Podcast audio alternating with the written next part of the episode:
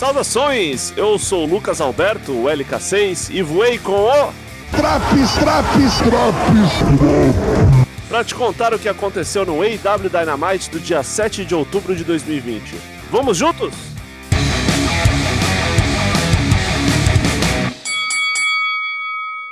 Nesse programa comemorativo aos 30 anos de Chris Jericho, várias vinhetas e homenagens em vídeo são mostradas, desde grandes nomes do wrestling até algumas lendas do show business. Vale o destaque para Hiroshi Tanahashi, Último Dragon, Slash, Shaq, Paul Stanley e Gene Simmons do Kiss. O primeiro embate do programa vale o FTW Championship, um título anti-establishment e contra tudo que tá aí, criado por Taz, na época da ECW original. Will Hobbs enfrenta Brian Cage em uma cabulosíssima Tiburção match.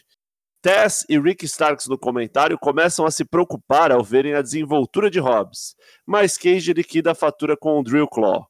Após o fim da luta, Tess dá a chance de Will Hobbs entrar pro Team Tess ou apanhar feito Judas em Sábado de Aleluia. Antes que Hobbs pudesse responder, Darby Allin chega com um skate e protege o Tiburcio do ataque dos vilões. Taz fica puto com Darby Allin e sai proferindo ameaças no microfone. Às vésperas de desafiar John Moxley pelo título da AEW, Lance Archer, em um segmento gravado, envia uma mensagem ao campeão. Se 20 homens não puderam me parar, o que você acha que vai conseguir fazer sozinho? No desafio seminal de 20 minutos pelos títulos tag, a FTR enfrenta Angélico e Jack Evans, a TH2. Os Young Bucks aparecem backstage assistindo a luta com cara de cão chupando manga. JR, Excalibur e Tony Schiavone discutem a mania recente dos dois saírem distribuindo super kicks nos funcionários da EW. Mania essa que não dá indícios de parar. A FTR usa como estratégia atacar as pernas da TH2 para evitar que eles abusem de sua velocidade e acrobacias. Evan sofre todo tipo de chave submissão nas pernas antes de conseguir taguear Angélico, que consegue colocar Dex e Cash numa submissão dupla.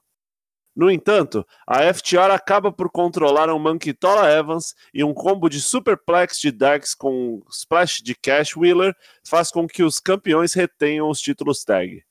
Depois da luta, o telão mostra os Young Bucks dando um super kick no câmera que filmava eles backstage, e depois uma foto da FTR vestida de hot dogs.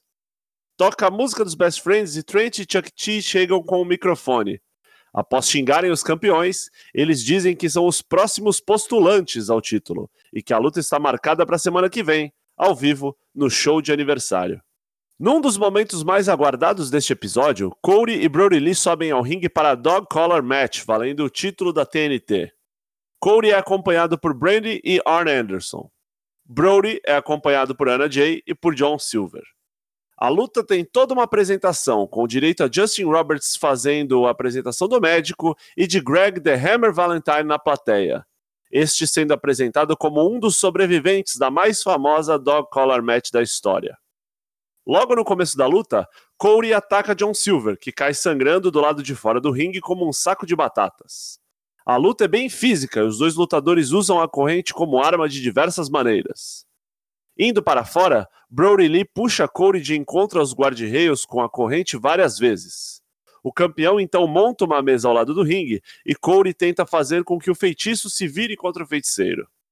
Após socos e um disaster kick não terem o efeito desejado, ele aplica um belíssimo package pile driver em Brody por sobre a mesa. E surpreendentemente, ninguém morre.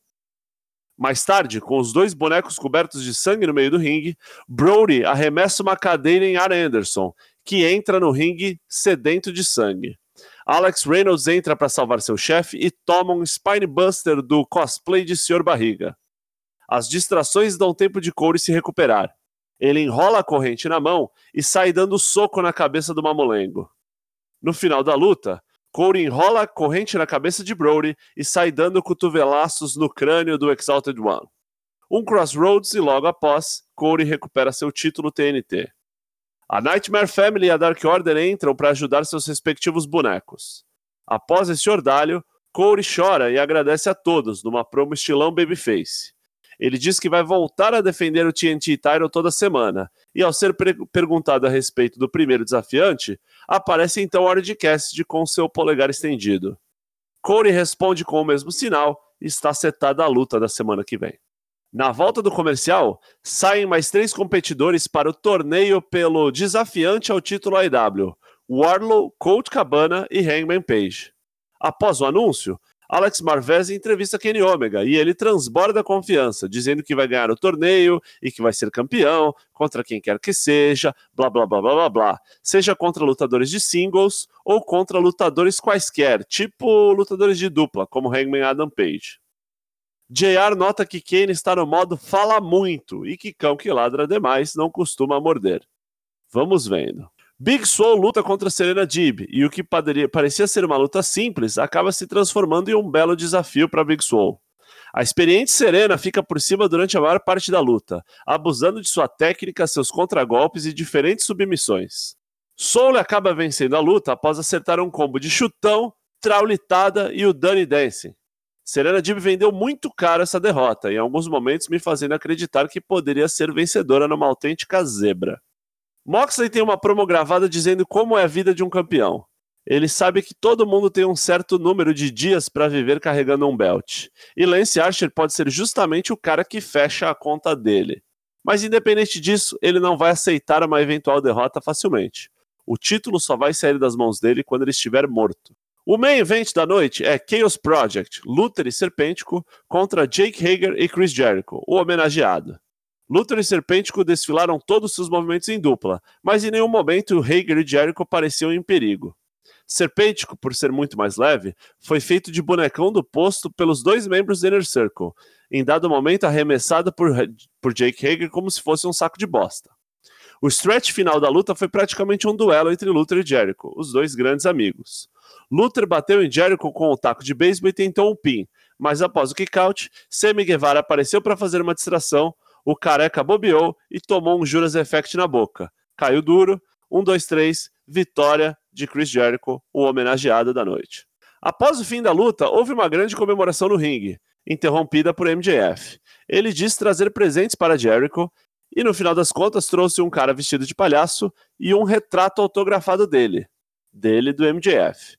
Jericho não fica muito animado. Quebra o retrato no palhaço, quebra o nariz do palhaço com o Judas Effect e o clima esquenta. Ou não. Todos dão risada, todos os rios da EW sobem no ringue para comemorar, tocam uma música engraçada e sobem os créditos com o nome de Chris Jericho, como se fosse o final mais ou menos do Saturday Night Live. Todas as funções, desde cameraman até produtor, diretor, enfim, têm o nome de Chris Jericho. E assim termina o programa.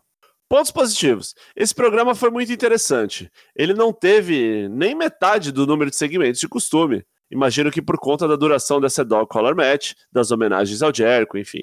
As milhões de referências a New Japan Pro Wrestling vão deixar muita gente com a pulga atrás da orelha.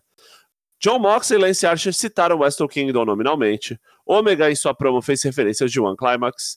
O As do Universo apareceu atrás de um grande é, display que fica no dojo da New Japan. Enfim, a Dog Collar Match foi muito boa. Eu achei fenomenal, mas ela pode não ser muito recomendada aos que não curtem um lance com muito sangue e muita violência. Brody Lee, mesmo na derrota, continua a parecer um monstro. Grande respeito aos dois dessa luta. Pontos negativos. Ricardo Shida não deu sinal de vida. A doutora Britt Baker voltou de lesão, mas parece que a divisão feminina ainda respira por aparelhos. Os segmentos dos Bucks dando super kick me aporriam demais, é, e olha que eu gosto bastante deles, já deu. Essa carinha do Matt ainda no final pedindo desculpa é de fuder, né? Esse programa, no meu coração, leva a nota 9. E por hoje encerramos mais um Drops AW Dynamite. Acompanhe os outros Drops do Four Corner no seu agregador de podcasts favoritos e nossas lives nas terças e quintas-feiras na Twitch. Estamos nas redes sociais, Instagram, Facebook e Twitter. E também temos um servidor de Discord para conversar sobre todos os assuntos possíveis. Um beijo muito carinhoso no coração e até a próxima. Tchau!